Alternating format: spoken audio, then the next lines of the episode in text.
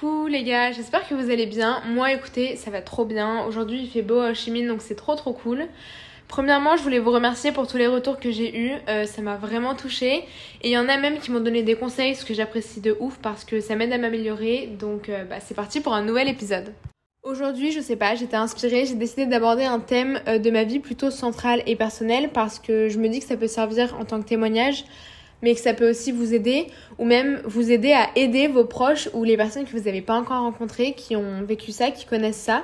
En fait, je pense qu'en tant que personne qui n'a pas vécu du coup le bégaiement, comme vous avez vu ça dans le titre, c'est compliqué de réagir correctement et en gros ouais de venir en aide à la personne en face de vous. Et je me dis que de manière plus générale, ça peut être tout simplement de la culture pour euh, mieux comprendre ce que c'est.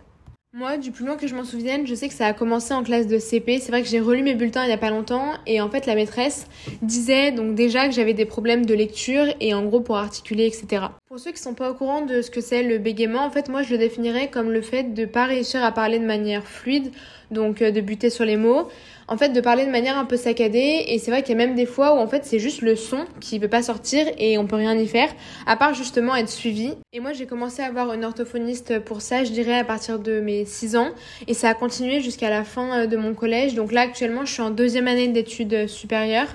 Et euh, enfin, j'y vais plus du tout, quoi. Mais je sais que ça m'a vraiment aidé à comprendre. Et au-delà de ça, à apprivoiser ce que c'était le bégaiement en général et en fait comment s'en sortir pour euh, bah, pour que ça aille mieux. Je sais que, enfin, je sais pas s'il y en a d'entre vous qui bégayent ou qui ont eu des problèmes à propos de ça. Mais moi, je sais qu'on m'a beaucoup appris des techniques pour mieux respirer ou même pour, euh, pour débuter des mots. En fait, ça s'entend pas, mais exemple, si jamais j'ai un mot qui commence par la lettre M, on va dire, bah en fait, le principal, c'est en gros de, euh, de pas vraiment dire le son. En fait, tu l'étouffes, ce qui te permet en fait de pas bégayer parce que les mots se mettent pas dans ta tête à vouloir tout sortir en même temps. J'avais aussi des livres que je lui lisais, enfin des passages, des poésies.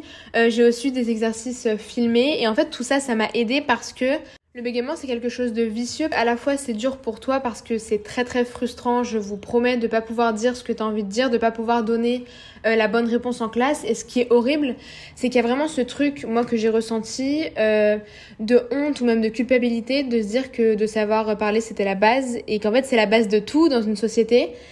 Et en plus de ça, oui, il y a aussi le regard des autres et c'est là qu'intervient généralement la honte. Et je sais que moi, j'ai eu beaucoup, beaucoup de trucs à l'école qui m'ont traumatisé comme des oraux ou des profs qui qui me faisaient des blagues mais qui limite en fait se, se foutaient de ma gueule. J'ai un exemple, j'étais en cours d'anglais et en gros tu devais aller devant la classe et te présenter.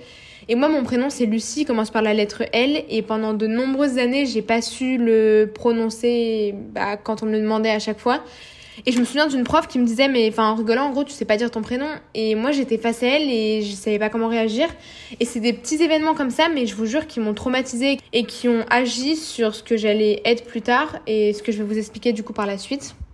Moi, j'ai eu une chance énorme, enfin, ce que, ce que j'estime être une chance énorme, c'est que mon papa, quand il était petit, euh, il bégayait aussi.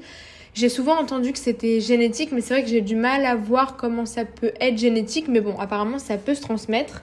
Et mon papa a toujours libéré la parole, si je puis dire, sur ça, dans le sens où il me prenait à part et il me demandait si ça allait. Petite, je me souviens que quand j'arrivais pas à m'exprimer et que, en fait, quand on est petite, on n'a pas vraiment le retour sur nous-mêmes de ce qu'on est en train de faire, en train de dire.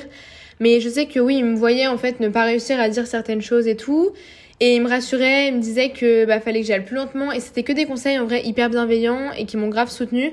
Et même à l'heure d'aujourd'hui, je sais que quand je suis stressée et que j'arrive pas à parler par exemple en ce moment, bah en fait, je lui envoie un message et je sais qu'il est là pour me donner les bons conseils et pour me rappeler que bah oui, lui quand il était petit, d'être devant une classe et de dire une poésie, c'était affreux pour lui.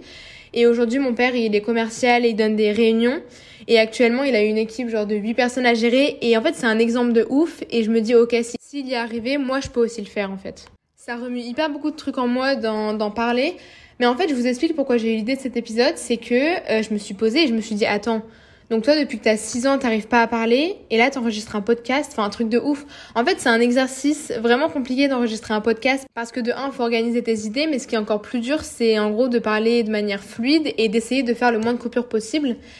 Et je sais que pour moi, c'est un exercice qui est encore plus dur. Et donc, en fait, je pense que je suis encore plus fière de moi d'avoir, euh, enfin, d'avoir lancé ce, ce, projet, quoi. Donc, pour continuer sur ma vie au collège et au lycée, en fait, au collège, j'ai aussi euh, le souvenir d'une de mes amies, pourtant.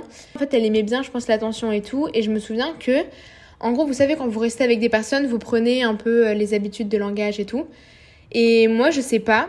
Enfin, quand elle était avec moi, elle aimait bien, enfin, un peu bégayer, mais alors que je, enfin, je voyais que c'était pas ce que je vivais parce que c'était pas, c'était pas un choix de sa part, mais c'était presque une, espèce d'imitation. Et euh, elle me disait, enfin, elle disait aux autres, haha, enfin, tu sais, en gros, quand je reste avec Lucie, bah, à cause d'elle, genre, je bégayais et tout.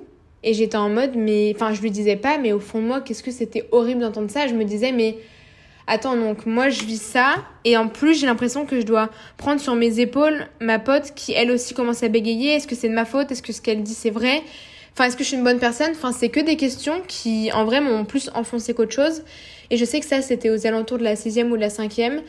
Et euh, j'ai connu, enfin j'ai connu certaines de mes copines en cinquième qui m'ont dit que c'était une année où elles étaient un peu choquées et qu'au début elles savaient pas trop comment m'apprivoiser parce que c'est une année où j'étais grave muette et je me souviens j'ai pas parlé forcément de l'année et j'étais éteinte cette année-là et donc je sais pas si c'était le fait d'entrer au collège et de devoir un peu me confronter aux autres, le stress et tout, mais c'est une année vraiment qui c'était l'horreur en vrai.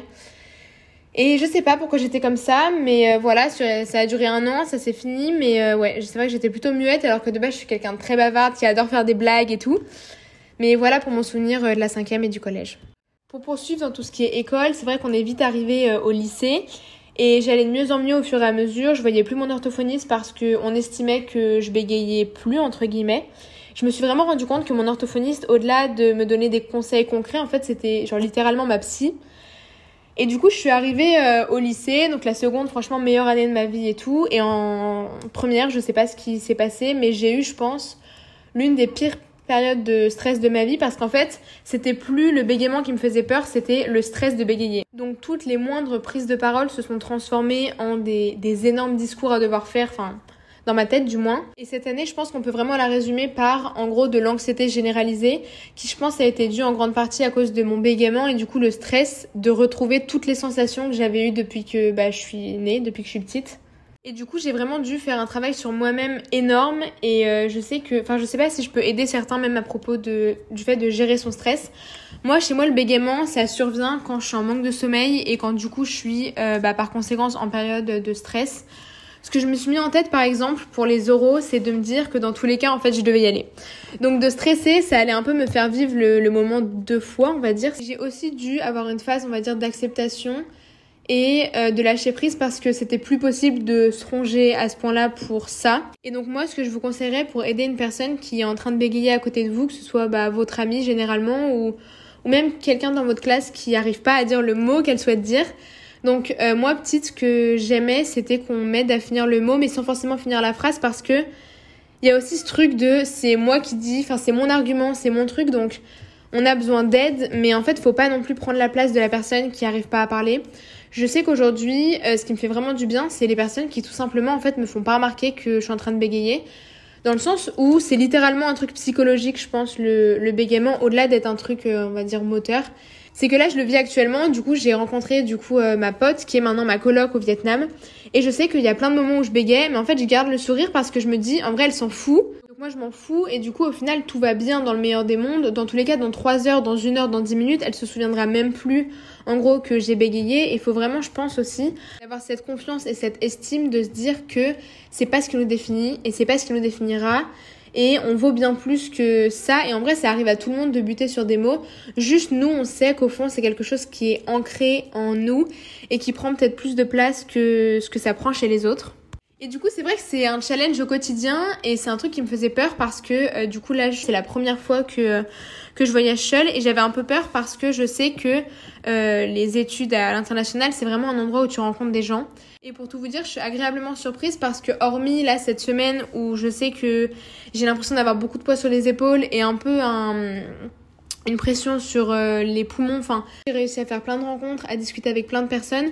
Et même si des fois je me mets un peu plus la pression quand je parle anglais ou quand je parle avec des personnes avec qui je suis peut-être moins proche, bah, je me dis que la petite fille de 8 ans qui arrivait pas forcément à se projeter, à se voir dans un avenir, dans le sens où elle se disait que bah, de toute façon c'était tout trop compliqué et qu'elle n'y arrivait pas parce que comparé aux autres, bah il y a des fois où elle arrivait pas. Elle arrivait pas à parler, elle arrivait pas à prononcer ce mot-là, elle arrivait pas à lire une histoire en cours, elle arrivait pas à prononcer euh, ne serait-ce qu'une poésie devant la classe ou même à ses parents. Aujourd'hui, ça n'empêche pas d'être resté hyper ouvert au monde, d'être resté hyper ouvert aux gens et d'adorer débattre sur plein de sujets différents et même d'aider. Et donc voilà, en tout cas, si jamais ça a pu vous aider, vous aider à comprendre, même moi en fait, ça me fait un peu une petite thérapie. En tout cas, je vous remercie vraiment de m'avoir écouté. Euh, si jamais vous avez des projets, j'espère du fond du cœur, qui se réaliseront. Et je pense que plus généralement, c'est un message d'espoir de se dire que au final, ça va aller. Je vous fais des énormes bisous. Très bonne journée. Ciao